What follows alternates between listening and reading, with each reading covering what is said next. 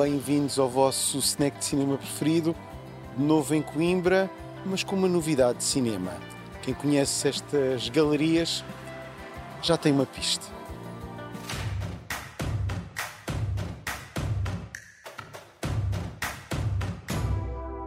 E de repente algo acontece na programação de cinema de uma cidade que não tem salas de cinema de autor. O cinema das Galerias Avenida é recuperado e agora chama-se Casa do Cinema, desde há umas semanas com programação de autor. É caso para dizer yupi, isto numa cidade em que os estudantes acham que é caro dar 3 euros para ir ao cinema e em que todos estão saturados de ir ao cinema do centro comercial. Tenho o Tiago Santos, que é um dos responsáveis por esta casa de cinema. Quer explicar o que é que se está a passar aqui? Bem, nós olhámos para uma casa que estava vazia e ocupámos-la. Esse foi o principal foco que nós, que nós fizemos, exatamente. Eh, era uma casa que já cá tínhamos estado em outubro, eh, estava vazia, não tinha projeção digital. Nós conseguimos obter um sistema de projeção digital com o apoio do Instituto de Cinema e Audiovisual uh, e estar a ocupar, a equipar um auditório mais pequeno que nós temos, mas que estava limitado a 5 espectadores, parecia-nos ser muito pouco produtivo. Então surgiu-se aqui a oportunidade de ocuparmos o Cinema Avenida durante estes dois meses e, no passado, e depois, depois... ficar a chamar-se Casa do Cinema, não é? Exatamente, agora chama-se Casa do Cinema porque convidámos outras associações do setor a juntarem-se a nós e dividirmos a responsabilidade que é programar um espaço de 200 lugares, que agora está restrito a 100. Tiago, e a programação é bastante ambiciosa porque tem, além de cinema português, além de cinema de autor, tem também cinema clássico. Sim, sim, é isso que se torna muito difícil, até porque temos que trabalhar em, conjunto com distribuidores que não são nacionais e todo esse trabalho de programação e de aquisição dos direitos legais é muito mais trabalhoso do que simplesmente trabalharmos por catálogo. Trabalhoso e se calhar caro, não é? Sim, sim, sim, sim. Bastante mais caro do que o normal, mas queremos que é um, um investimento que o público vai agradecer e esperemos que corresponda. Desta programação sente-se que há um bom gosto que arrisca. Podemos ir de Caxias a João Pedro Rodrigues, mas teremos sempre abrigo no cinema seco do mestre sueco Roy Henderson. E para ti que programas também os caminhos de cinema português aqui em Coimbra, isto são boas notícias. São ótimas notícias porque temos aqui uma sala complementar ao Teatro Académico Gil Vicente que consegue ter uma escala que não é demasiado ambiciosa e que consegue nos trazer alguma intimidade. Mais cozy. É, e maior informalidade junto dos espectadores e dos criadores. E isso só vai resultar com que os caminhos sejam mais próximos do espectador e do criador. Isso vai ser... A ideia destas sessões é haver conversa, tertúlia. Eu hoje por acaso estou aqui, eu, mas Sim. Eh, costuma ter convidados, não é? Ou vai ter? Vai tendo. Agora estamos primeiro que tudo a trabalhar no limite das nossas possibilidades e estamos a ver como é que os programas de apoio e os concursos nos vão responder. A nossa expectativa é que possamos convidar realizadores. Arranjar ajuda. Críticos, exatamente. Muito obrigado e felicidades para Muito Obrigado pela, pela presença. A Casa do Cinema em Coimbra vai continuar a procurar apoios. São muitas sessões e a ideia é no futuro trazer convidados. A Câmara Municipal prometeu apoios, mas era importante esta iniciativa não viver apenas da carolice dos cinéfilos de Coimbra. Isto é importante.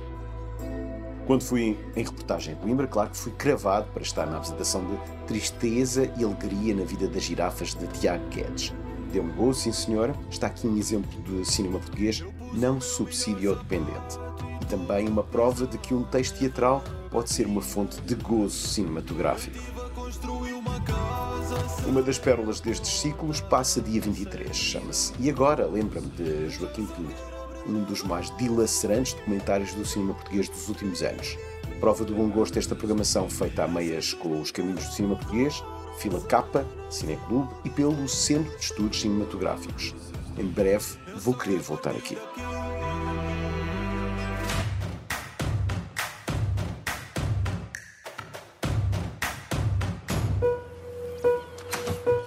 Hey! Can we all behave as normally as possible? Yeah. Okay. Got it. Okay. You got yeah. it? All right. Okay. Great. Jonathan has a hard time talking about it. Killing grandma? No, I don't. It's illegal, right? How are you gonna do it? When's it happening? Soon, kiddo. A semana passada, o Cine Tendinha esteve em San Sebastián com Sam Neill, ator desta trágica comédia Pro-Choice.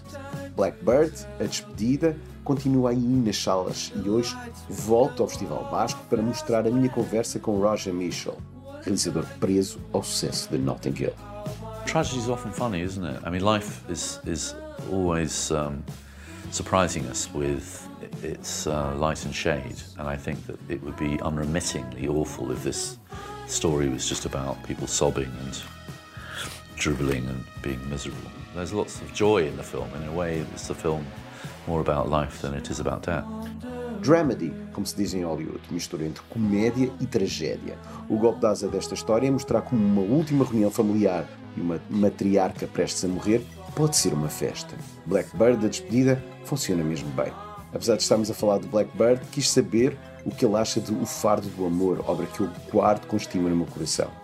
I love that film. I'm, I'm so pleased that you like it. I was talking about it uh, the other day. My daughter is here with me. Uh, she's in 20s and she was in uh, Enduring Love as a little child and um, I, it's one of my favourite films. I think it's one of my best films and I think um, it, it didn't have a huge box office success but I'm, but I'm very fond of it. I'm glad you want it.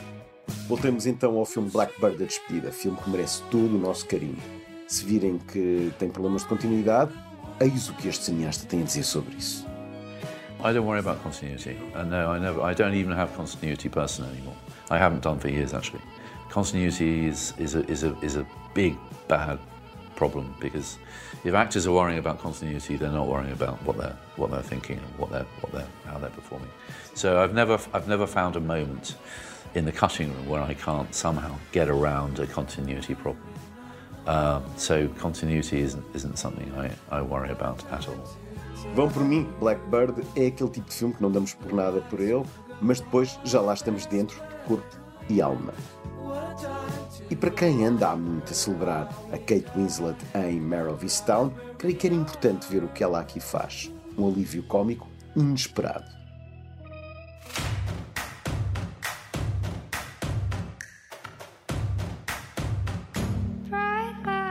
E a propósito da celebração da chegada da Movie Box Premiere ao mercado português com Dead Good Night, um dos derradeiros filmes de John Hurt, o Cine Tendinha propõe tentar descobrir os três melhores desempenhos do ator inglês.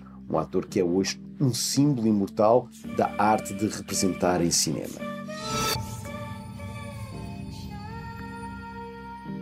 E no terceiro lugar, a sua interpretação secundária em Alien, o oitavo passageiro de Ridley Scott.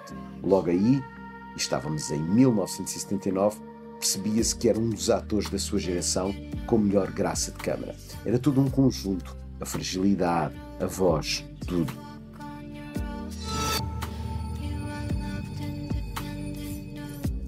E na vice-liderança, 1984, a adaptação do clássico de Orwell por Michael Radford, cineasta que depois viria a ficar imortal em O Carteiro de Pablo Neruda. Esta distopia, na altura, não teve a aclamação que se poderia pensar, mas a interpretação da Earth sai incólume. O Big Brother, nesta altura, não tinha nada de reality show.